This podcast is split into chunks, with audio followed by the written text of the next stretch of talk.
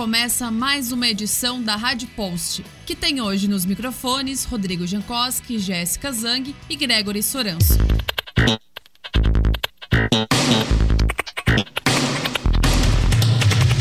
No programa de hoje, os ouvintes irão acompanhar um apanhado geral de como foi o início da missão Unicinos pela Moradia Digna, que passou por diversas ocupações no mês de março deste ano e pôde constatar, em loco, a total e irrestrita violação de direitos básicos da humanidade em São Leopoldo. Gregory nos traz alguns dados da jovem Constituição brasileira que deveria garantir estes direitos. E o cenário é desolador, Jéssica. A Constituição Federal, aprovada em outubro de 1988 e promulgada pelo então presidente da Câmara, Ulisses Guimarães, afirma em seu artigo 6 que são direitos sociais, entre outros, o acesso à moradia digna. Seguindo esta premissa, foi criada a Missão Unicinos pela Moradia Digna nas ocupações de São Leopoldo.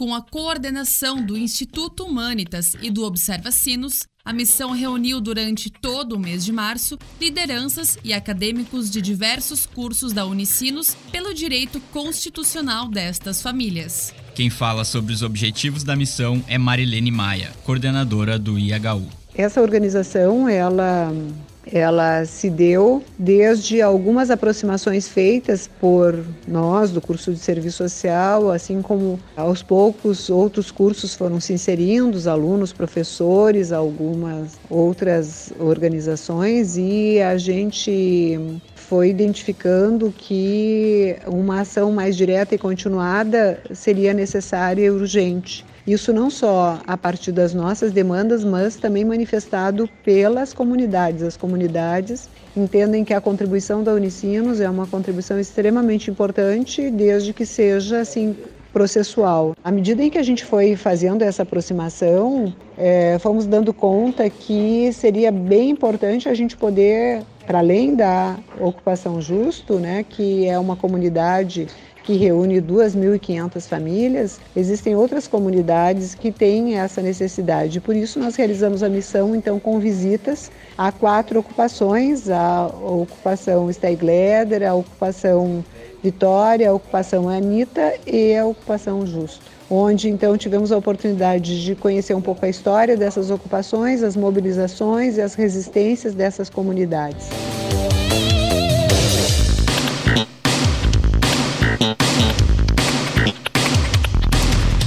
Apesar das dificuldades, existe confiança na luta por direitos básicos e na tentativa de vencer as barreiras do processo público-burocrático. O processo de desesperança que assola os moradores das ocupações de São Leopoldo é reflexo do enfraquecimento das políticas públicas habitacionais do governo federal. Historicamente, o déficit de moradia vem aumentando e, sobretudo, atingindo a população mais necessitada. Realidade essa que foi intensificada desde que o país sofreu com o golpe político de 2016, que derrubou Dilma Rousseff, a presidente legitimamente eleita que conduzia o Minha Casa Minha Vida, um dos maiores programas habitacionais de toda a história brasileira. Apesar das dificuldades, existe esperanças. Esta é a realidade que nos traz Cristiano Schumacher. Até o ano passado, nós ainda tínhamos a esperança de resolver ocupações com política pública, com a compra das áreas pelo Minha Casa Minha Vida, pela desapropriação, pela construção de imóveis. Isso hoje não é mais realidade. O governo que está aí, e eu respeito o voto de todo mundo, mas tem que falar da vida real, anunciou para todo mundo ouvir que acabou o subsídio nos programas sociais. O Minha Casa Minha Vida, de 60 mil reais que vinha para uma casa, 50 mil o governo dava de graça. Tu pagava só 10 e estava quitada a casa e comprava área e fazia infraestrutura. Como vocês já viram por aqui, hoje a gente esteve na Anitta, né? Que do lado tem um loteamento do Minha Casa Minha Vida. Então nós vinha avançando na construção da política pública de habitação. As ocupações eram reconhecidas, não tinha mais despejo sem audiência, tinha política federal de habitação com Minha Casa Minha Vida, tinha o Ministério das Cidades que cuidava da habitação, do saneamento, do PAC, e aí os estados também tinham, o Rio Grande do Sul tinha Secretaria Estadual de Habitação. Hoje, gente, nos sobrou apenas a Secretaria Municipal de Habitação, que não tem dinheiro para resolver as áreas da prefeitura. E nós temos um problema do tamanho da Justo, com duas mil e algumas famílias, e com uma tarefa fundamental.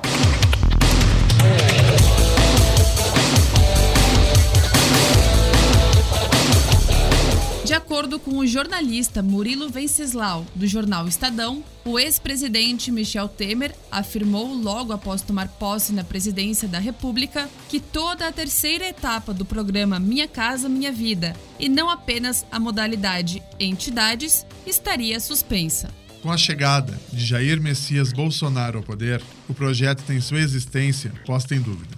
No atual governo, a sinalização do encerramento total do programa, o que vitimaria milhões de brasileiros. Apenas em São Leopoldo, 10 mil famílias seriam atingidas pela finalização do empreendimento. Quem fala sobre a situação é o advogado Cristiano Miller, que representa o Conselho Estadual dos Direitos Humanos. Existe um, um ânimo e uma vontade do Poder Judiciário local em si estabelecer processos de mediação de conflitos. Alguns, inclusive, já estão mediados e dependentes de recursos do programa Minha Casa Minha Vida para se garantir moradia digna para essas pessoas. Então, é um conjunto de situações que a gente verifica que deixa as pessoas numa situação além da fragilidade, porque já estão em estado de vulnerabilidade, tiveram que ocupar uma área porque não tem condições de viver com o que oferece o mercado formal imobiliário da cidade e por conta de estarem na ocupação já humilhados, também são colocados no processo, uma situação de subcidadania, porque para eles os direitos não servem. Para eles, já que estão em áreas irregulares, não chegam os direitos. Não chega o acesso à água, não chega a assistência social, o posto de saúde e inúmeras garantias fundamentais previstas na nossa Constituição Federal.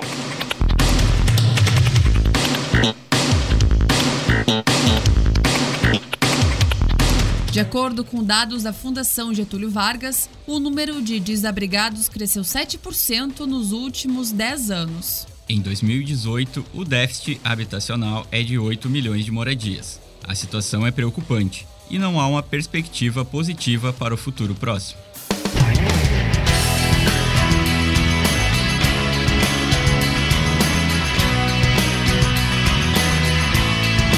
A Rádio Post teve a apresentação de Jéssica Zang, Gregory Soranço e Rodrigo Jankowski. Produção de Rodrigo Jankowski. Roteirização de Letícia Costa. Edição de Luiz Henrique Machado. Integram também o grupo Stephanie Richter, Pamela Atkinson e Simon Bianchini. Monitoria Jéssica Zang. Este programa é uma atividade produzida pela disciplina de Projeto Experimental em Rádio, do curso de jornalismo da Unicino São Leopoldo. Mesa de áudio: Cláudio Cunha Santos e Luiz Henrique Machado. Orientação do professor Sérgio Endler e coordenação de curso Edelberto Bess e Micael Vier Bess. Acompanhe nossas próximas edições com mais informações sobre a missão Unicinos pela moradia digna. Obrigado pela audiência.